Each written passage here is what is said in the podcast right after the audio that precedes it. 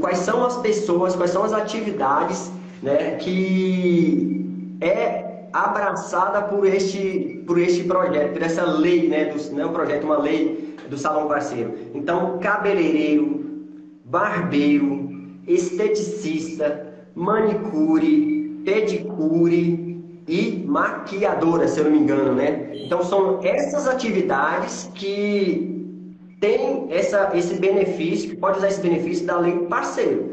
A pessoa que é auxiliar de serviços gerais, que trabalha no seu espaço, a pessoa que é o caixa, a pessoa que faz os agendamentos, ela não pode é, usufruir do benefício da lei do salão parceiro. Essa pessoa você precisa é, assinar a carteira dela. E eu falo muito isso porque, gente, igual reforçando o que a doutora Priscila acabou de falar.